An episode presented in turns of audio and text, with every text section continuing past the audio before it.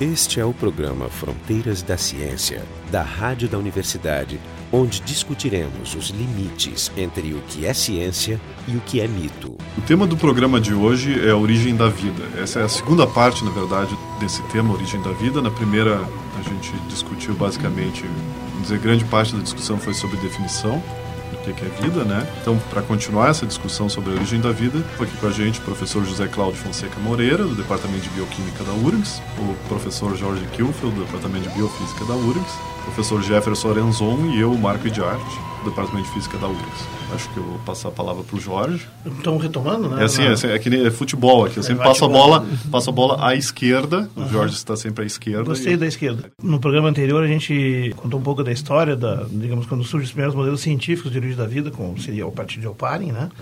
A partir das descobertas de Pasteur, enfim, da, e o conceito de abiogênese, e nós discutimos longamente a questão mais da definição do que é e o que não é vida. Eu não, não me lembro então, quem ganhou.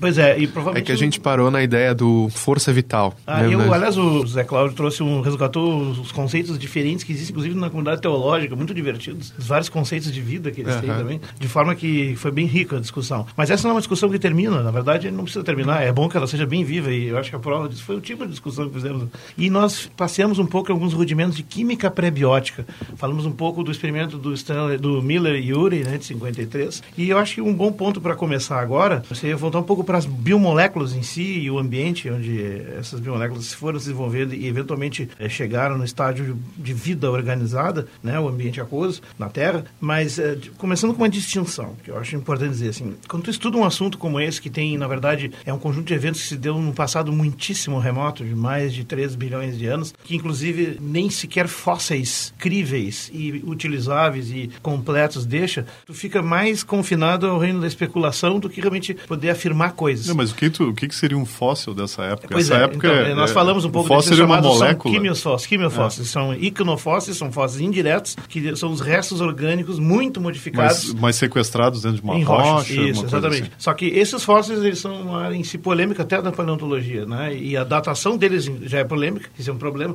de forma que, por exemplo, a disputa entre os fósseis a mais antigos... contaminação, né? Contaminação. É muito, mas, muito mas difícil não... ter certeza do que você está é, vendo. O petróleo, por exemplo. O petróleo é um, é, um, é um fóssil químico, mas de diferentes graus de decomposição, inclusive.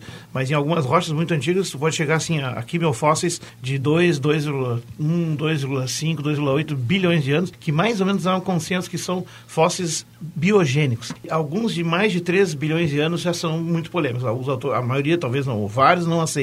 O fóssil mais antigo defendido pelo Schopf, né, que é um pesquisador australiano, é com 3,87 bilhões de anos. Mas esse aí é muito problemático, inclusive o próprio Schopf tem envolvido em alguns problemas aí, alguns estudos é que foram acusados de fraude, certeza, né? Não então, existe metodologia para datação desse, é. dessa época. São rochas complicadas de datar. É. Nesses casos são fósseis dentro do nas pederneiras de como é que é Flintstone, né? Pederneira, né? É, um da, da Groenlândia e outro da Austrália, agora não, não me lembro exatamente. Mas não importa, eu digo assim, como é que tu estuda a origem da vida? Tem duas formas, da como foi e como poderia ter sido os modelos possíveis. Como foi, nós temos esses morfofósseis, fósseis aparentes, que estão no máximo um bilhão de anos. A maioria são fósseis de dinossauros e outros organismos maiores, macroscópicos, é fácil de, de uh, datá-los ou estudá-los. A partir daí, antes, quando a vida era unicelular, antes disso é um pouco mais complicado. Eu acho Mas legal, colônia... né, a gente chamar a atenção para uma coisa coisa que a gente, quando costuma falar de vida e não sei o quê, a gente está falando de um período recente. Muito Ou seja, recente. a primeira célula é recente. Recente Isso, de quanto? A primeira célula é 2, 1,8 bilhões, bilhões, de anos. Bilhões de anos. Bom, isso aí é uma polêmica até. Né? A primeira célula depende de qual escala que tu usa para variar. Sim. Porque, Quer dizer, verdade, metade, do tempo, vida... metade do tempo estava se tentando. Estava se tentando. E, eram, e provavelmente não foi uma tentativa, né? Foram muitas tentativas. É, mas tem que enfatizar que uma célula já é uma coisa muito complexa. É, é mas o Jorge estava falando, não, é, não chega a ser... O que, a gente, o que eu falei de célula é uma estrutura com uma membrana e um sistema de replicação, replicação básico dentro. Não. Que não, não chega a ser uma organela. É, tem uma coisa que a gente fala bastante que é o tal do metabolon, né? Que seria um, uhum. um conjunto de moléculas que se repetem mas não, não significa que sejam as mesmas moléculas, elas teriam mais ou menos, seriam conjuntos de moléculas com os mesmos números de carbono, que se combinam entre si, mas vão se trocando. Que fazem no, redes autossustentáveis. Redes autossustentáveis. É. E que é, tendem a crescer e com isso por o aumento de volume, ela se dividiria, então seria uma coisa que tenderia uma, uma certa replicação. Essa é... é... a concepção, digamos, melhorada da ideia original do Parin. Do, né? Exatamente. O conservado era o metabolon confinado numa gota de gordura, gordura e outros materiais, que é o conservado, né? Mas assim, então, morfofósseis, até quero depois retomar isso que tu falaste. Os morfofósseis não vão ter mais de um bilhão de anos. Dali para diante, dali para trás fica mais complicado distinguir. Embora tenha colônias de micro-organismos, como por exemplo estromatólitos, esses que que são até... isso? São tipo bancos de corais de organismos que são de fato unicelulares, que fazem construções que fossilizam depois. Mas é, ainda hoje São macroscópios, são grandes? São, macros, são colunas, metros, dezenas de metros de altura, colunas, montanhas inteiras. Assim, Mas, por exemplo, esse caso, esse caso, recente da, daquela declaração de um cientista da NASA de que tinha encontrado fósseis semelhantes em meteoritos ah, bom, ali não, não é. Aqueles ali... são fósseis de bactérias. Não, ali não. Existem fósseis de bactérias, sim, mas a não, não, nesse caso eram, eram minerais. É, né? mas, provavelmente. Mas sim. que eram muito, muito facilmente confundidos é. com. Por exemplo, existem fósseis... fósseis de cianobactérias, que são das mais antigas, provavelmente as antepassadas de toda a vida da Terra, é, que têm segmentos e têm um aspecto visual bastante característico. Esses fósseis aí chegam a ter um bilhão de anos. Não, não minha pergunta um é, como é, que, dois, como é que né? se sabe que esses, esses registros fósseis, né, que são, devem ser muito simples, como é que se sabe que não são restos de algumas reações químicas que é, realmente são fósseis de organismos que, dependendo da, é uma da definição, são de evidências. Vivos, Eu não sou especialista no assunto, mas assim, é uma convergência de evidências. É que eu acho que, assim, na verdade, a gente tem que entender que a química que tem dentro de uma célula não é tão diferente da química que existe fora da célula. Então, quando eu estou falando desse tipo de, de, estrutura, é mais pelo. porque se acredita que aquelas moléculas que estão ali seriam capazes de se autorreplicar. Então, se elas estão em uma determinada quantidade acima do que seria a quantidade normal, tem, então, muito provavelmente aquele agregado ele era autossustentável, ele se manteve ali. Porque existe um, um problema de. se você está lidando num sistema aberto, né, um sistema que não existe nenhum tipo de proteção, a tendência, e que se ele não, não se reproduz ou se replica, eu vou usar essa palavra melhor, seria ele dispersar. Dispersar, né? difundir, E aí você não acharia nunca as concentrações adequadas. Então, quando eu acho uma determinada concentração de moléculas que seriam capazes de se autossustentar fazendo cópias ou sequestrando cópias do ambiente para se manterem todas juntas, eu posso começar a entender ou ter uma sugestão de que aquilo era um agregado mercado autossustentável. Eu começo a falar que aquilo poderia ser a origem da vida. De novo, a gente vai voltar numa discussão que estava no programa antigo. O que é que eu considero vida e quando começa isso? Tem pessoas que só consideram vida quando eu tenho um organismo formado, inteiro, multicelular, não sei o que. Isso seria vida. Vida unicelular já é É, ou outras é. pessoas... Não, mas ah. são conceitos. Tem pessoas que acham que, por exemplo, que basta que eu tenha uma célula com lá seu material genético, não sei o que, isso já é vida. Outras pessoas acham que não, que não precisa nem do material genético completo. Se ela tiver uma estrutura de autorreplicação, ela é vida. No caso, entrariam os prions aí. A gente está lidando com um conceito que é... Tem é, muitos vazios para Vazios para ser... E, e, cada pessoa adota o seu e limite. É, e tem muito... E, é, é, exato, por isso que é, é divertido como debate. É muito, muitas vezes muito antropomórfico, né? Sim, é, antropocêntrico, talvez. É, antropocêntrico. Olha só, só para terminar aquela minha tripartição inicial, no estudo como foi, tu tem morfofósseis que não recuam a mais de um bilhão de anos. Os quimiofósseis que podem recuar até 2 ou até 3 bilhões de anos, dependendo do autor. E tem também a cladogênese e a anagênese. A cladogênese é interessante porque é, é uma tentativa de fazer a bifurcação das árvores genealógicas a partir de, da sequência do código genético de parentesco de diferentes ramos dos organismos. Né? E aí, talvez por isso tu falou que tu acha que o primeiro organismo tem 2 bilhões de anos, né? porque de fato, pelos estudos de parentesco genético, tu recua até buscar o antepassado comum de toda a vida na Terra e tu chega a 2,1, 2,2 bilhões de anos. É um cálculo, né? Isso aí Que é aparece... é quando também começou a ser trocada a atmosfera terrestre pelas algas. É, eu falei pelo, pelo livro atual do Dawkins, que propõe, né, aquele grande história da evolução Sim. do ano passado. Do ano passado. Ele propõe o início aí. O livro é fantástico. É, não, ele é, é maravilhoso, já comentamos aí. Só que eh, o problema, esse, essa, se tu vai fazer o estudo da, da cladogênese a partir de fósseis reais e confiáveis, tu recua mais do que isso. Uhum. Vai até 3 ou mais bilhões o de que anos. O que é cladogênese? Cladogênese seria essa, essa que, ramificação clado? clados, em ramos bifurcados de acordo uhum. com um parentesco comum. Um dos problemas da cladogênese a partir do, por exemplo, o 16S do ribossomo, que é uma marcação possível que se usa, é que tu tem a suposição de um relógio genético que foi constante ao longo de toda a história da vida. E aí tu pode calcular exatamente quando veio esse organismo comum. Mas quem garante que esse relógio teve o mesmo ritmo sempre? Quando as populações eram mais esparsas, o metabolismo podia ser mais lento ou Isso num período parece quase de... um problema bíblico. Quando tu tiver grandes é, mas é que eras glaciais. A gente tem que entender que, na verdade, hoje a gente tem o própria estrutura do organismo fornece a transdução de energia necessária para que ele se mantenha. Então, as nossas células, e quase todas as células que existem aí, elas conseguem aproveitar a energia do meio, transformar em, em maneiras úteis e se manter. Né? Elas se... Só que essa, esses organismos que a gente está falando, não. Eles dependiam da energia do ambiente de uma maneira, eles não tinham uma transdução correta, um aproveitamento. Então, a gente não tem ideia da velocidade com que os processos aconteciam. Não existiam ah. enzimas né, que aceleravam o processo. E esse relógio genético embutido é uma suposição também. De forma que esses 2 bilhões de anos podem ser mais antes ou até... É porque a gente tem a história lá de que existem, muito provavelmente no início não existia o tal de genética do jeito que a gente conhece. É. Os ácidos Entre nucleicos coisas, não né? existiam. Se bem que né? a 2,1 possivelmente sim. Mas não como a gente é, pode entende. ter tido mais de uma origem, pode ser que esses fósseis muito antigos não fossem né? outro ramo também. Eu pode também ser. acho. Mas isso eh, pode ser discutido, mas olha só, isso é tudo como foi e é pouco. Agora, como poderia ter sido são os modelos. Essa é a parte mais viva da área de origem da vida. Então, nós falamos do modelo do Opari na outra reunião, no outro encontro. Falamos do experimento de Miller-Urey, que embasou, então, a origem dos aminoácidos e outras moléculas já mais complexas, que são a base das proteínas centrais da vida. Esse é o programa Fronteiras da Ciência. A gente está fazendo o segundo programa sobre a origem da vida aqui. O nosso site é o frontedaciencia.urgs.br, onde vocês vão ter eh, materiais para ler e vão precisar. Já Mas... tem material bom lá, inclusive eu já me adiantei, e botei no guia coisas que nós vamos falar hoje. Sim, sim, pois é. Então, uh, então os modelos, o Zé Cláudio. Eu, eu acho assim, ó, eu gostaria de começar, talvez, antes de falar direto de modelos, falar da importância da água. Acho que o Jorge vai concordar comigo que, na verdade, a gente... Eu amo água. Quando fala... Tem da, lugares da... até que as pessoas bebem água. Isso vai acabar com o tempo, mas por enquanto... mas por enquanto ainda dá. O que eu acho, assim, que a gente às vezes esquece de dizer que se a vida surgiu no planeta do jeito com que a gente acha que ela surgiu, isso tudo é uma decorrência das propriedades da água. Na verdade, essa molécula tão simples, tão básica que a gente aprende na escola, né,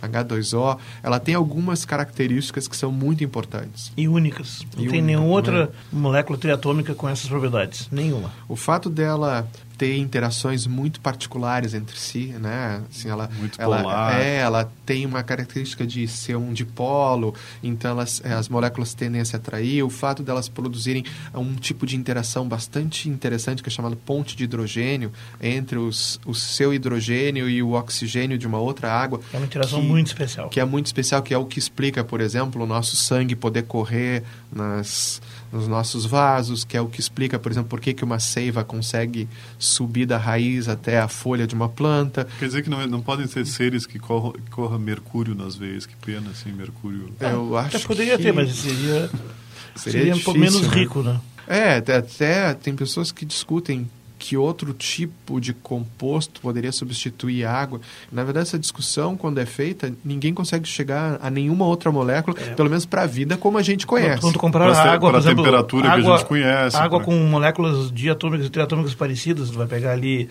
etanol, metanol, coisas parecidas, metano, é, metano não, metanol, etanol, algumas coisas parecidas. Por exemplo, o ponto de ebulição, ponto de fusão, o calor específico, a capacidade térmica, propriedades que alguns devem lembrar lá do segundo grau e todos, esses são sempre mais altos na água. É. E tem propriedades, o que faz que a água seja líquida numa janela de temperaturas relevante de 100 graus Celsius. Para nossa né? vida, né? Tem... É, não, e isso a janela é importante, porque outras substâncias têm janelas que elas são líquidas, mas elas são meio estreitas, vai de 15 a 20 graus. E aí, então, a chance de acertar a pontaria ali é mais baixa. Não, e olha só, e se, a, se a é gente é imagina vida, que né? no início a gente precisava de energia ou de calor externo para que as reações acontecessem. Se o compostos que são líquidos em temperatura muito baixa, significa que as reações químicas eram muito lentas. Então elas e se não havia nada que protegesse esses compostos inicialmente, então a chance deles, em vez de se combinarem e se auto se auto preservarem, se auto copiarem, vai diminuindo. Porque... Por outro lado, há um agente de dispersão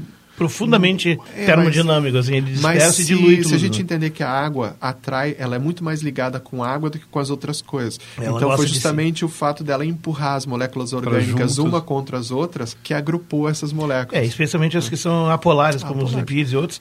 Por exemplo, da, da, origem das componentes das células. Nós vamos pensar que, digamos, as três principais biomoléculas seriam as proteínas, que são feitas de polímeros de aminoácidos, os ácidos nucleicos, o ADN, o RN, que são polímeros de nucleotídeos e nucleosídeos, e os lipídios complexos complexos que formam membranas. Essa terceira classe, basta eles serem sintetizados que a própria água Agrupa. favorece eles se agruparem espontaneamente formando vesículas. Então essa parte é a parte menos complexa da origem da vida. Mas ela não é trivial porque sintetizar esses lipídios ainda tem problemas em abertos. Né? Tem poucos grupos trabalhando com isso no mundo, David Dimmer é um na Califórnia, e a síntese desses lipídios com duas causas não é um problema trivial. Mas da, a síntese dos, das proteínas é um problema praticamente resolvido desde 53 mileriúria, né? Ou seja, aminoácidos abundam já desde no espaço, são fáceis de sintetizar e tal, e, e elas e se combinarem em polímeros. Né? E algumas bases nitrogenadas podem ser derivadas de aminoácidos. Então, Exato. eu também tenho como chegar em até parte, é. na, na, estrutura básica né, de dos nucleotídeos. Dos nucleotídeos. É, se bem que os ácidos nucleicos, o componente inicial dele é um pouco mais complexo, o aminoácido, que é o nucleotídeo. Tem três partes, né? Um açúcar, vamos lá, vamos falar é, pois é, eu, eu tô, um açúcar cíclico lembre do ouvinte. um trifosfato e uma base nitrogenada, que é bem complicada. Essa sim pode ser derivada de aminoácidos. E açúcares podem ser derivados de ácido fórmico, então pode. que também pode ser derivado de degradação de aminoácidos. Isso é então, é verdade. Tem... As partes dele sim, o problema é que essa é uma única molécula. E os experimentos tentando fazer a síntese abiótica dessa molécula tricomposta é que tem ah. problemas, né? Eu estava vendo revisões recentes, ainda é uma barreira não vencida. Não, ainda o que, é. O que explica, não, é, não se sabe a, a origem dos glucotídeos. Vamos, vamos traduzir isso melhor, é. assim. Ficou Ou seja, o componente, o componente básico, o bloco de construção do, do, do ADN e do RN, dos ácidos nucleicos, ele, ele, a síntese dele, a abiótica, tem passos a que abiótica ainda, é, é a partir de moléculas mais simples, né? É feita em não, tubo de ensaio, Não se né? conhece ainda. que eu tento reproduzir uma sequência de reações não feitas por enzimas, ou seja, não, não catalisadas não por enzimas, não feitas por um sistema biológico, eu tenho problemas porque ah, o, o, processo das reações ele é bastante complicado. Quer dizer, então, o, químico, o químico inorgânico lá, mexe, orgânico também mexendo. Enxergamos o, o, tem alguns passos segredo. E, vocês tinham falado em água há pouquinho e eu me lembrei que alguns anos atrás se falava que talvez o gelo tivesse algum, algum papel nisso. O, de, o único de... experimento que conseguiu sintetizar alguma quantidade de nucleotídeos foi, foi assim, onde estava uma concentração com alta temperatura, que depois esfriava, inclusive congelava e depois voltava e, a derreter. E, o que é um cenário pouco provável na Terra primitiva. Mas, bem, uma dessas... O, o gelo, né? a água tem uma das propriedades que, que a gente fala muito nas, nos cursos de termodinâmica da água, é que a água quando congela, ela aumenta de volume, que é uma uhum. coisa, ou seja, ela pressiona tanto que aquela uhum, porque ela se organiza anomalia na densidade. É uma, uma anomalia não, não é uma anomalia, pelo contrário, é o cristal é uma, de gelo se 1 se chama anomalia. Se né? chama porque normalmente anomalia na densidade. A, a fases... anômalo é outra coisa. É, a anomalia da densidade é o seguinte, é que a, é quando a água vira gelo 1, ela se organiza como um cristal regular, que necessariamente tem que espaçar mais eh, entre os átomos, por isso que ele é mais no volume. Sim, é, sim. que eu acho que o que aí, quando se fala da importância é a temperatura gelo, e a densidade máxima, talvez é a, a água tem da ordem de 30 anomalias. Bom, essa é o ponto anômalo, né? Bom, sim, depois sim. nós vamos não, mas a ideia, a ideia é que... fazer um programa sobre a água. Ah, isso, não, a ideia é que qualquer, ah, qualquer material em geral, quando sólido, ele ocupa menos volume de quando líquido. A água é o contrário. Então, quando ela congela, na verdade, ela, se ela está confinada, ela pode pressionar muito Inclusive, mas eu acho interessante que isso Bota uma garrafa no freezer para saber. É, uma ela, garrafa ela cheia no freezer. A densidade, né? Ela diminui a densidade. Ela diminui a densidade, e aumenta o volume, né? E sobe. Então, isso, isso é importante, porque qualquer uh, quantidade de água, se vai congelar, ela começa congelando por cima. E a água, como é um isolante, a parte de baixo consegue manter, manter líquida, líquida e essa foi uma das outras propriedades que foi fundamental para a origem da vida. Sim, nós sempre tivemos água líquida no fundo de lagos e oceanos. É, sim, é. E Eu a acho temperatura razoável, 4 graus. É, pensar que talvez que se fala da importância do gelo e tudo, é porque se algumas pessoas dizem que uma boa parte da água que a gente tem no planeta veio né? Ela veio em cometas, asteroides. Uhum, falamos disso no e, passado. E eu acho que e algumas pessoas já dizem que muito material orgânico, orgânico pronto, pronto chegou, junto, pronto. né? Que isso a é- gente é, teria uma, uma ideia de contaminação desse material. Então, pode ser que algumas reações tenham acontecido de geração, algumas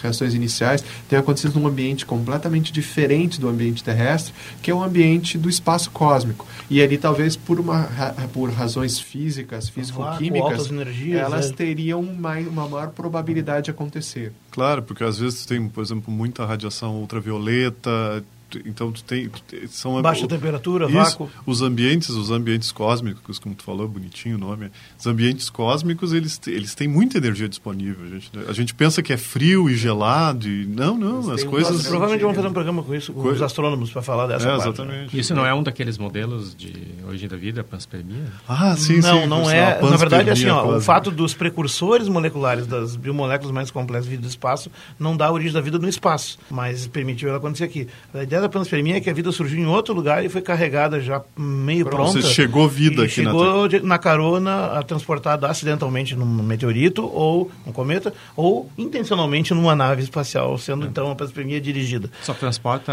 a questão para outro lugar, porque é, tem que explicar como os surgiu nossos, lá. nossos é. ouvintes pediram que falassem de panspermia, então é importante dizer assim, a panspermia não é uma teoria de origem da vida, porque na verdade eles não explica a origem da vida, ela explica o espalhamento. Um, um, é, uma, não, seria, uma parte seria, do processo, mas ela, assim, seria, ela teria originado em outro lugar. Não, né? ela, talvez fosse uma teoria de origem da vida na Terra. Como é, que é. começou a vida na Terra? Mas ela não, não veio a, vida a origem original. E não existe, não, é, pois é, não, é. Existe, não é a origem da vida. Na verdade, ela transfere o problema para um loco desconhecido, dificultando a ciência possível com isso aí, porque tu não tem como supor... E aí a discussão fica muito estranha, né? Porque se eu estou num outro lugar, com uma outra condição, depois eu diria, então, eu trouxe uma coisa para cá, e essa coisa teve que se adaptar aqui, ser selecionada de novo para uma outra condição, ou seja, Exato. você vai só aumentando o nível de complexidade do problema, quando é muito mais fácil pensar numa série de reações que levou muito tempo para acontecer e muito que culminaram tempo. num processo estável aqui mesmo, com colaborações de matéria, de precursores vindos desse, dessa, desses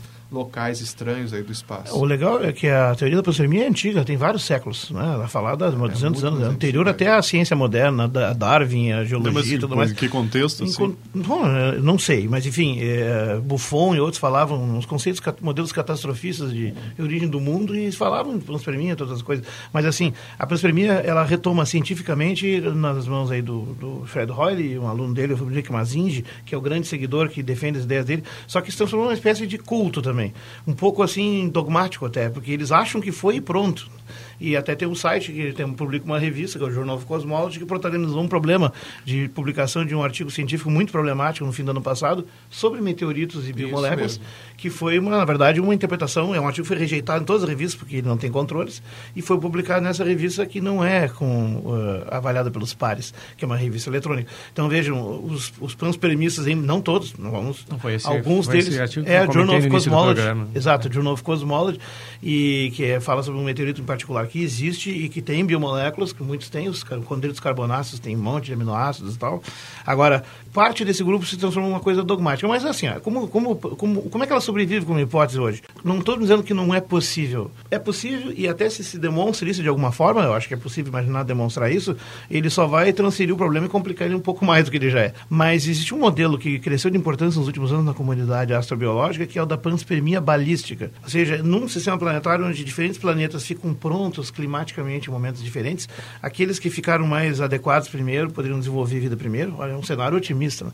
E aí eh, alguma coisa poderia transportá-los entre os planetas. Por exemplo, um asteroide ou um meteorito grande cai naquele planeta que tem vida, impactando sobre o Sol e jogando rochas para fora com velocidade então, maior nesse sentido, os planetas ficavam mesmo se... E aí essas rochas jogadas para o espaço entram em órbita e caem nos, nos planetas. Por exemplo, na Terra existem 44 meteoritos comprovadamente de origem marciana e algumas centenas de origem lunar. São rochas trazidas Quer dizer, assim, naturalmente então, vieram os planetas quimicamente se conversam. Conver conversamos a troca de matéria dessa é, forma. Eu acho legal lembrar é. que como foi o meteorito aquele do tão densa, o atrito na entrada, na proximidade era menor, então não havia combustão. Até não então era é esse o problema, porque dentro de uma chegar. rocha, de uma rocha gente grande, tu está protegido, como numa nave é, mas espacial. Se, se mas, se tu fica, mas tu não sai dali de dentro. Não, é verdade. Né? O problema da, da cozinhada Sim, na entrada, entrada é, central. é central. Mas, mas tem o problema da radiação muito mais detrito no, no, espaço há muito tempo atrás, né? Do que agora. Os planetas, eles foram limpando as suas órbitas, hum. né, atraindo gravitacionalmente. O problema, talvez, principal não está na entrada, embora ele também seja sério, mas pelo menos dentro, o que está mais para dentro da rocha sobreviveria. O que está mais para fora mas, mas é muito dentro da rocha Isso, lá exatamente. Hoje, né? não sei, ele é tão protegido que é tão protegido que não sai também. Não sei, mas olha só, como é que ele entrou na rocha? As, as, bactérias e outros, elas penetram todos. Quando estão, por exemplo, no planeta Terra, nós temos é, bactérias vivendo a 3 km por Não, mas tu imagina, pode ser... Sem uso da luz como É que nem um bife, é que nem um então, bife. Pode ser que a, né? pode ser que a rocha venha porosa e quando ela penetra na atmosfera, ela seja selada. Mas o problema maior não é isso. O problema maior é que enquanto ele está no espaço e fica bastante tempo, é a duração, pode ser milhões de anos, e aí a sobrevivência de organismos tanto tempo é problemática. E segundo, a radiação do espaço, que é muito intensa. A radiação gama do Sol. Mas ela, é, ela é intensa, ela tem do, é... os dois lados da moeda. Ela é intensa, ela pode destruir coisas ou ela pode construir coisas. coisas é. Pode construir é. no nível biomolecular, mas coisas mais complexas, é, provavelmente a tendência de desfazer é maior que a de manter. É. é uma questão, tem uma curva é em U invertida. Quando a gente né? pensa em vida, onde o problema da radiação é tão importante quando material genético, uhum. né? mutações e não sei o que. O material genético é muito sensível à radiação. Talvez se a gente não falar ainda de material genético, falar de, de sistemas pré-genéticos, né? onde a gente tem os, os metaboloms que eu tinha falado antes, talvez seja mais instável aguente algumas situações. Mais resistente à radiação. Resistente à radiação. Aliás, uma coisa certa, assim, existem bactérias extremófilas resistentes à radiação. Por exemplo, o Deinococcus radiodurans é uma bactéria encontrada tomando banho nas piscinas de, de moderação de reatores nucleares, de material radioativo. Ela aguenta 5 milhões de vezes uma dose letal para o humano. Mas é uma bactéria não é procariótica, sem núcleo, com material genético muito mais simples. É tipo uma sopinha de. E, é, mas ela tem, uma, ela tem uh, um mecanismo de reparação gênica que se chama, que por ser mais simples o material genético, ele consegue dar conta de restaurá-lo em tempo hábil antes que a decomposição comprometa a sua viabilidade. A função, né? Então, essas células, na verdade, o que elas estão fazendo é que elas são desmanchadas constantemente e se remontam o tempo todo. São umas teimosas, assim, realmente é uma coisa louca. São os objetos né? assustadores. O né? calor do ambiente. Sim, estão se nutrindo, estão sobrevivendo felizes. Né? É, são os Conans no nível unicelular. Né? Só um... Essas aí poderiam atravessar o espaço e restringir a radiação. Agora, a duração do tempo, não sabemos. Esse é o programa Fronteiras da Ciência. A gente está discutindo o segundo programa aqui da Origem da Vida. O nosso site é o frontedaciencia.urgs.br. Eu já estou planejando mais dois programas de é, Pois é, eu vi que a Origem da Vida não, não tem sempre... nem entrar no, é, a gente nem conseguiu entrar. Ainda. A gente, Mas até, olha só. Será que eu posso fazer o um comentário do cientista russo que eu ouvi que eu li há pouco, que diz que, que em um prazo de 20 anos a gente vai encontrar alienígenas. Não, ou seja, vida fora da Terra. O, o discurso é livre, que alguém pode falar o que quiser. É Nós podemos eu, já ter encontrado eu ela. Que, eu, acho que, eu acho que a gente pode encontrar. Eu, não, eu não, não eu acho que talvez não seja bonitinha, né? Não seja. Não, não, ele, ele vai longe, ele diz que tem, que, tem, que tem dois braços e duas pernas. Eu já é, eu acho que, acho que é. ele já está indo um pouco longe demais. Bom, depende. No modelo da panspermia balística, como Marte esfriou antes da Terra e de fato perdeu a sua atmosfera e tal, a vida pode ter surgido em Marte antes da Terra e a vida terrestre pode ser toda derivada desses organismos caroneiros que teriam vindo no início. Então, se a gente conseguir encontrar as provas suficientes em Marte, nós podemos concluir, é uma possibilidade hipotética, que o, nós somos marcianos, Esse morando no exílio. Não, Porém, seria isso... Muito, seria muito melhor encontrar outra forma de... Claro, porque isso não resolve o problema da origem da vida. Isso só prova que a vida surgiu uma... Isso prova que a vida surgiu uma única vez. N continua sendo um, P passa a ser dois, o número de planetas, o, o que é legal, mas não resolve o problema. Eu acho que poderia fazer um programa especificamente sobre a questão da origem dos ácidos nucleicos e os modelos alternativos de código genético. E acho que esse merece um programa. O outro é da origem das biomoléculas no espaço. Como a gente tinha discutido antes também, talvez todas as teorias da Lynn Margulies também mereciam ser Merece. A endossimbiose é um elemento chave. O que, que, é, essa teoria? Mas dá uma alinhavada antes, então. Ela pra... acredita que a, a, célula, como a gente tem hoje, ela é um... A célula eucariótica. Eucariótica é uma composição de várias outras células ou de vários organismos que se juntaram e formaram uma comunidade. Na história da vida, elas se fundiram e passaram a viver juntos para sempre. Ah, eu tinha ouvido falar mitocôndrias de nossas células são bactérias. É, mas ela é, Isso aí, a mitocôndria, a endossimbiose é consenso mas ela tem uma proposta mais radical. Ela diz que o próprio núcleo e algumas outras organelas são também, isso não é consenso. Todas as coisas seriam. Todas as nossas organelas, na verdade, tiveram as suas origens como formas de vida independentes e que um dia, por razões que a gente não consegue entender totalmente, decidiram viver como uma comunidade. E deu certo. Né? E deu certo. É legal que esse é um modelo proposto por um biólogo russo, Mecherov, nos anos 20, né, que ficou ignorado, né, até a Margulis resgatar num outro status com mais evidências e, e, eu acho que é um dos grandes feitos da nossa da biologia moderna a demonstração disso. Mostra o papel da cooperação no nível celular e multicelular nós nem falamos desse aspecto da divisão de tarefas, né? Divisão de tarefas, tarefas para a eficiência do coletivo. Né? Então, isso já é um conceito interessante novo que também tem muito para desdobrar. Bom, Bom, enfim, vejam só, a origem da vida é um, é um terreno vasto, fascinante de especulação, uma especulação comprometida, especulação contida, tentar não avançar nos fatos. O louco de tudo é que as pessoas adoram especular nesse assunto, indo direto para os passos mais enlouquecidos, quando tem tanta coisa maravilhosa para fazer, ficando na, na ciência. Básica ainda, na, na ciência. Então, não precisa enlouquecer nesse assunto assunto. Não, e é um bom exemplo de como a ciência é feita, né? Porque existem certamente muito mais perguntas a serem respondidas do que certezas nesse momento. Mas nem por isso a gente... Está fechando tem... as perguntas rápido, né? É, e a gente não precisa apelar para soluções mágicas, né? A, a, proposta é procurar mais evidências. E... O mais chato de tudo é que, falando como muitas questões de ciência,